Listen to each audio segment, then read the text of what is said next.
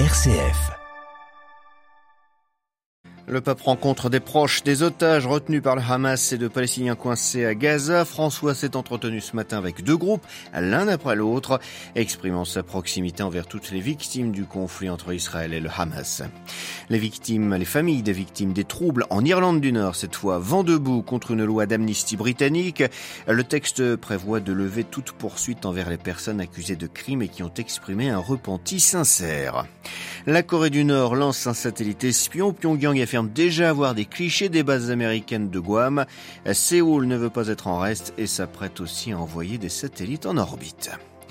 Et puis retour sur la catéchèse du pape lors de l'audience générale ce matin, François a parlé de la joie à l'occasion des dix ans de l'exhortation apostolique Evangelii Gaudium. Radio Vatican, le journal, Xavier Sartre. Bonjour, c'était une rencontre attendue, celle entre le pape et des proches des otages israéliens et des Palestiniens coincés à Gaza. Euh, François a reçu séparément ce matin avant l'audience générale les deux groupes. Euh, le Saint-Père a abordé ses entretiens lors de l'audience, profitant euh, de l'occasion pour renouveler son appel pour que cesse le bruit des armes au Proche-Orient. On revient sur cet échange avec vous, Jean-Benoît Rell. Ce sont des familles qui souffrent beaucoup, a dit François à la fin de l'audience générale avoir entendu ces souffrances. Les guerres font cela, a poursuivi le Saint-Père, elles génèrent de la souffrance. Mais le souverain pontife estime que la situation relève là d'une autre dimension. Je le cite, Nous sommes allés au-delà des guerres. Ce n'est pas la guerre, c'est le terrorisme. Depuis le début du conflit, il y a un mois et demi, le pape appelle inlassablement à la libération des otages retenus par le Hamas, tout comme à la fin de la situation humanitaire désastreuse causée par les opérations militaires de Tsahal. Le pape souhaite au plus tôt la fin du conflit en Terre Sainte, où vivent près de 200 000 chrétiens, dont un millier sur la bande de Gaza. François exhorte les fidèles à prier pour la paix, souhaitant que le Seigneur y mette sa main, qu'il nous aide à mettre de côté les passions qui à la fin tuent tout le monde. Prions pour le peuple palestinien, prions pour le peuple israélien, pour que la paix arrive, a conclu l'évêque de Rome. Jean-Benoît Harel. Ces rencontres ont lieu alors qu'un accord a donc été conclu sous l'égide du Qatar entre Israël et le Hamas pour la libération de 50 otages et un cessez-le-feu de 4 jours. Euh, concrètement, le Hamas s'engage à relâcher 50 femmes et enfants de moins de 19 ans. Euh, de son côté, les autorités israéliennes libéreront 150 femmes et jeunes de moins de 19 ans actuellement détenus dans leur prison. En outre, un cessez-le-feu de 4 jours doit être observé avec une suspension totale du trafic aérien dans le sud de la bande de Gaza et une suspension de 6 heures par jour dans la partie nord du territoire. Négocié pendant plusieurs semaines, cet accord est salué par l'ensemble des principales puissances États-Unis, Chine, Russie, Union européenne, France. Paris espère en outre que les Français retenus en otage feront partie de ce premier groupe libéré. Les Nations Unies ont-elles euh, annoncé qu'il y avait encore beaucoup à faire? La bande de Gaza vers une trêve. En revanche, la Cisjordanie vit toujours à l'heure des incursions israéliennes. L'armée israélienne est entrée en effet dans le camp de réfugiés de Karem ce matin. Six Palestiniens ont été tués par balle selon l'autorité palestinienne. Condamnation par le gouvernement irakien des frappes américaines ayant visé ce matin sur son territoire des combattants pro-Iran. Bagdad y voit une violation flagrante de la souveraineté du pays. Les bombardements ayant été menés à l'insu des autorités irakiennes. L'armée américaine a visé deux sites, tuant cinq personnes en représailles aux récentes attaques de groupes pro-Iran contre les troupes américaines et les forces de la coalition internationale anti-djihadiste en Irak et en Syrie. Pas question d'oublier ou de pardonner en Irlande du Nord une loi d'amnistie britannique qui prévoit d'abandonner toute nouvelle poursuite ou enquête judiciaire relative aux troubles qui ont fait 3500 morts en 30 ans de conflit provoque la colère des parents des victimes. Londres propose, à partir de mai prochain, d'offrir une amnistie conditionnelle aux membres des forces de sécurité et de groupes paramilitaires accusés de crimes et qui auront fait une confession considérée comme sincère. Les détails à Londres de Jean Jaffray. Au tribunal de Belfast, Martina Dello, l'une des parties civiles, a déclaré vouloir, je cite, se battre contre une loi répressive en mémoire de son mari et par solidarité avec les proches d'autres victimes. Son époux a été tué par balle au cours d'un attentat par des loyalistes protestants dans un hôtel en 1997. Selon Amnesty International, les circonstances du meurtre par balle dénotent une collusion entre des paramilitaires et les forces de sécurité.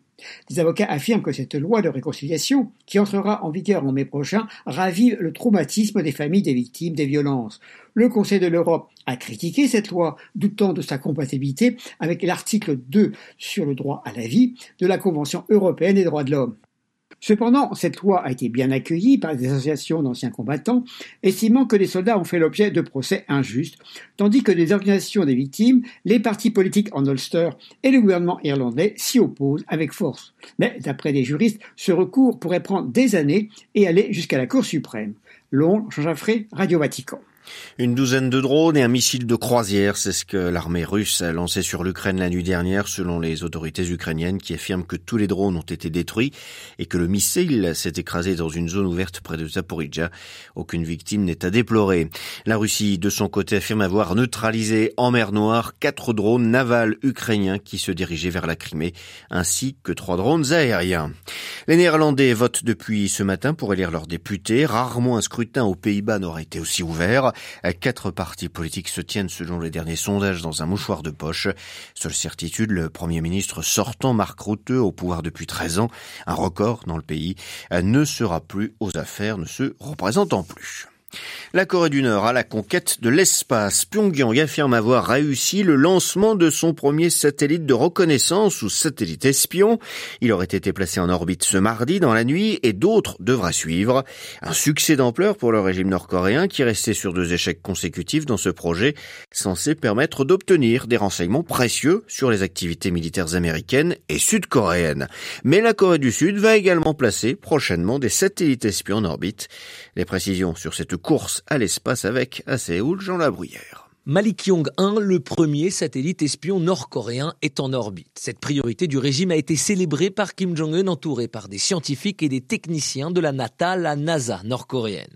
Le satellite aurait déjà transmis des photos de bases militaires américaines dans le Pacifique, mais il est difficile de déterminer à quel point il représente un atout stratégique. Tout dépendra de la qualité de ces photos et de sa capacité à les envoyer sur Terre rapidement. Mais cela reste une prouesse technologique pour le pays, extrêmement isolé et criblé de sanctions. Après deux échecs, ce lancement réussi pourrait toutefois avoir été réalisé avec l'aide de Moscou, selon Séoul, à la suite du sommet entre Kim Jong-un et Vladimir Poutine en septembre au cosmodrome de Vostochny, au lieu du programme spatial russe.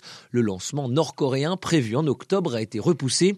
Il a finalement eu lieu une semaine avant que la Corée du Sud ne lance à son tour son premier satellite espion dans le cadre d'un contrat avec l'entreprise américaine SpaceX. Le pays a prévu d'en placer cinq sur orbite d'ici 2025 afin de pouvoir surveiller son turbulent en temps réel. À Séoul, Jean Labruyère pour Radio Vatican. Avant de se quitter, retour sur l'audience générale du pape François Place Saint-Pierre et sa catéchèse. Le Saint-Père a poursuivi son cycle sur le zèle apostolique en s'arrêtant une nouvelle fois sur la joie à l'occasion des dix ans de la publication de son exhortation apostolique Evangelii Gaudium. Si l'annonce chrétienne est joie, elle l'est aussi pour tous, a expliqué le Saint-Père. Les détails avec Olivier Bonnel. Quand nous rencontrons vraiment le Seigneur Jésus, l'émerveillement de cette rencontre envahit notre vie et demande à être porté au-delà de nous. C'est ce qu'il veut que son évangile soit pour tous, a expliqué le pape. En effet, il y a en lui une force humanisante, une plénitude de vie destinée à tout homme et à toute femme, car pour tous, le Christ est né, est mort et ressuscité. François a cité Evangelii Gaudium pour rappeler que les chrétiens ont le devoir de l'annoncer sans exclure personne, non pas comme quelqu'un qui impose un nouveau devoir, mais bien comme quelqu'un qui partage une joie, qui indique un bel horizon, qui offre un banquet désirable. La mostra L'Écriture enseigne que lorsque Dieu appelle, il élit quelqu'un pour en atteindre beaucoup d'autres, a poursuivi le pape, mettant en garde néanmoins à ne pas considérer cet appel comme un privilège. Dieu ne nous appelle pas pour nous mettre sur un piédestal, a insisté François, mais pour faire de nous des instruments libres et courageux de son amour grand et inclusif. Dans cette annonce de l'Évangile, le pape a voulu mettre en garde contre toute tentation d'identifier aussi le christianisme avec une culture, une ethnie ou avec un système qui lui ferait perdre sa nature catholique, c'est-à-dire universelle. Jésus ne veut pas que nous soyons exclusifs, a-t-il conclu, mais accueillants et inclusifs, parce que l'Évangile n'est pas seulement pour moi, mais pour tous. Oui, Bonnel, et une dernière information, le Saint-Père a accepté ce matin la renonciation à la charge d'évêque auxiliaire de l'archidiocèse de Malines-Bruxelles de Monseigneur Jean-Luc Hutsin.